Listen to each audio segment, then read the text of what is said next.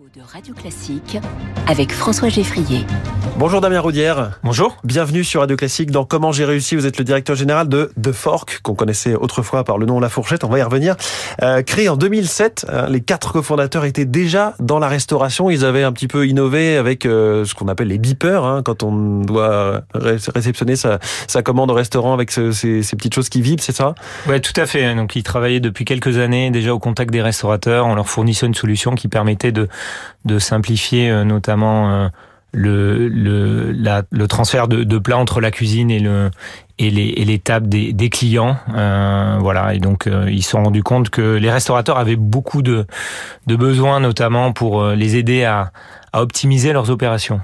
Et parce que à l'époque, en termes de de guide, j'allais dire, pour trouver un restaurant. Il y avait le Michelin, le Goemio, le guide du routard. C'était très papier. Et côté restaurateur, on n'avait pas beaucoup de solutions d'autres qu'un petit carnet de réservation aussi. Alors effectivement, côté consommateur, quand vous vouliez aller au restaurant, en général, il y avait deux solutions. Je dirais la première, c'est bouche à oreille. Vous vous référiez à vos amis, à vos, à votre famille pour un petit peu connaître les, les, nouvelles adresses du moment. Et le deuxième, c'était les guides de référence. Donc, euh, vous avez nommé le Michelin, qui est euh, la référence aujourd'hui dans la gastronomie dans le monde, qui a très bien fait son travail au cours des 100 dernières années, hein, puisque c'est un guide qui existe depuis plus de 100 ans maintenant. Euh, mais c'est vrai qu'il y avait aucune, aucun outil qui permettait aux consommateurs de rechercher un restaurant euh, en fonction du voilà du moment et de ses envies, mmh. avec une offre assez exhaustive. Là, on parle de guides qui sont sur sur de la restauration très gastronomique et l'idée c'était mais justement comment est-ce qu'on pouvait pallier au problème de trouver le bon restaurant au bon moment. Mmh. Mais parce que les restaurateurs eux-mêmes en face, 20% seulement avaient ne serait-ce qu'une adresse mail. Ouais, donc ça c'est un, un on chiffre de loin. on part de loin 2007. Donc effectivement ce chiffre est assez marquant. 20% avaient une adresse email. Ça montre qu'il y avait un enjeu de digitalisation du secteur. Donc la fourchette apparaît, site internet, bientôt une plateforme avec euh, une application. C'est, c'est, ça a grandi assez vite à ce moment-là au début? Ouais, ça a grandi vite. Alors ça a commencé d'abord par un logiciel. Donc comme vous disiez, les, les, restaurateurs, ils étaient, ils avaient un cahier de réservation papier. Donc quand vous souhaitiez réserver au restaurant, en général, vous vous preniez votre téléphone, vous appeliez le restaurant et derrière le restaurateur notait votre réservation sur son cahier de réservation. Et à la fin de l'année, il jetait à la poubelle son cahier de réservation. Ça donc... existe encore un peu. Hein. Alors là, on en parle comme si c'était préhistorique. Mais... Vous avez raison. Alors on va en parler parce qu'il y a encore, il y a encore pas mal d'enjeux, il y a encore euh, pas mal de choses à faire. Mais malgré tout, voilà, toutes les informations sur lesquelles euh, il pouvait euh, collecter toutes les données de, ses clients, ben, tous les ans il les jetait à la poubelle. Et puis il avait, il, il, parfois il y avait un enjeu aussi de, temps pour faire de la prise de réservation. Donc l'idée c'était de mettre à disposition des restaurateurs un logiciel qui leur permettait de prendre les réservations euh, par téléphone et de les intégrer directement dans un, un système pour collecter de l'information client et améliorer l'expérience client, mais aussi de permettre au restaurant d'être réservable tout simplement en ligne, quelque chose qui existait déjà aux États-Unis euh, depuis depuis 1999 ouais. avec OpenTable qui s'était lancé. Et donc l'idée c'était vraiment de surfer sur cette tendance et euh, d'accompagner les restaurateurs sur cette digitalisation. Une étape majeure, ça a été l'arrivée du yield management. Comment ouais. ça s'est traduit euh, chez vous? Alors effectivement, on s'est rendu compte aussi très vite qu'un des enjeux des restaurateurs, c'était d'optimiser leur taux de remplissage. Il faut savoir qu'un restaurant aujourd'hui, sa structure de coût, c'est 60% de coûts fixes. La moitié du temps, euh, le restaurant, le restaurant est vide, donc on s'est dit qu'il y avait un enjeu de bah, d'arriver à, à, à, développer des solutions pour permettre aux restaurateurs de d'attirer des nouveaux clients. Et donc c'est là qu'on a introduit euh, les premières solutions de yield management. L'idée étant de permettre aux restaurateurs de proposer des offres promotionnelles pour euh, booster leur activité, attirer des nouveaux clients et derrière les fidéliser. Et donc ça, ça a été un vrai boom, un vrai accélérateur dans l'histoire de The Fork. C'est un peu ça qui a fait le succès de la fourchette aussi aux yeux des clients, puisque côté client, c'était euh, si on va sur la fourchette, on va trouver une resto qui va nous faire moins 30% sur le plat du jour. Alors ça a été un vrai accélérateur et aujourd'hui ça reste un, je dirais un des facteurs clés de succès euh, des, à la fois des restaurateurs et une des raisons pour lesquelles les consommateurs aussi euh, aiment utiliser The Fork, c'est parce que ça leur permet à la fois de découvrir des nouveaux restaurants, mais également de profiter de bons plans. Pour les restaurateurs, c'est vraiment un outil qui leur permet de euh, à la fois optimiser et maximiser leur activité, mais aussi euh, développer leur rentabilité, puisque comme je vous le disais, un restaurateur aujourd'hui, 60% de ses coûts, ils sont des coûts fixes dans un oui.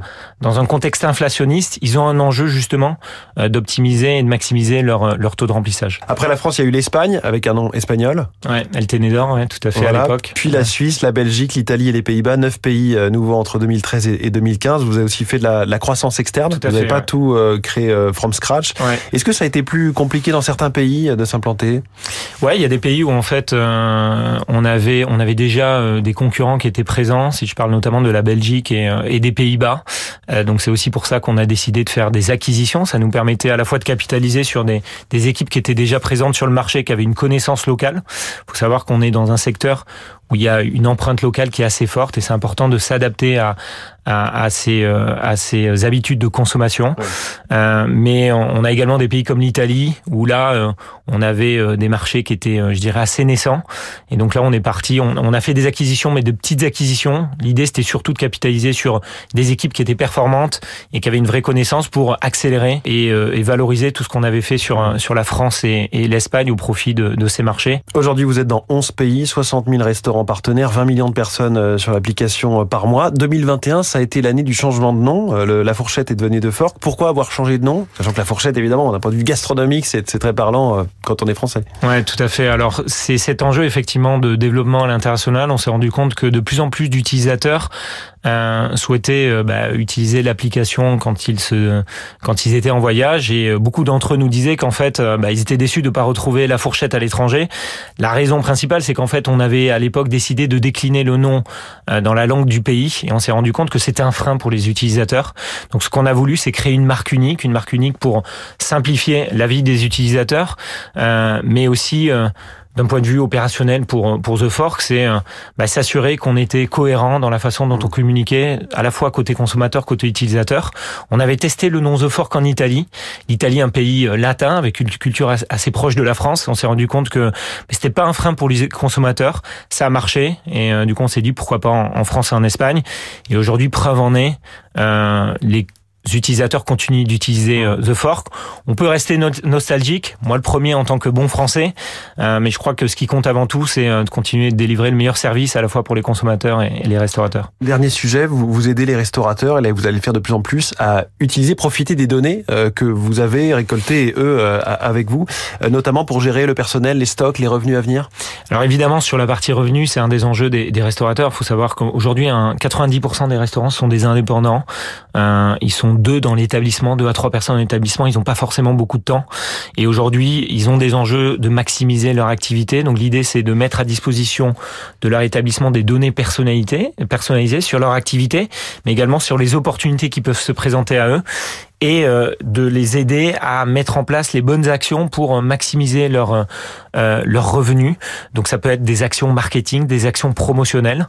Euh, et donc les outils qu'on développe, qu'on appelle le revenu management, ça va leur permettre à la fois de projeter leur activité euh, et derrière de euh, d'avoir un moteur de recommandation pour euh, ben, les aider à identifier les, longs, les bons leviers pour attirer le maximum de clients euh, dans la durée. Voilà. Damien Roudière, directeur général de The Fork, merci beaucoup Merci à vous. d'être venu ce matin sur Radio Classique dans Comment j'ai réussi. Très bonne journée. Merci, bonne journée, au revoir.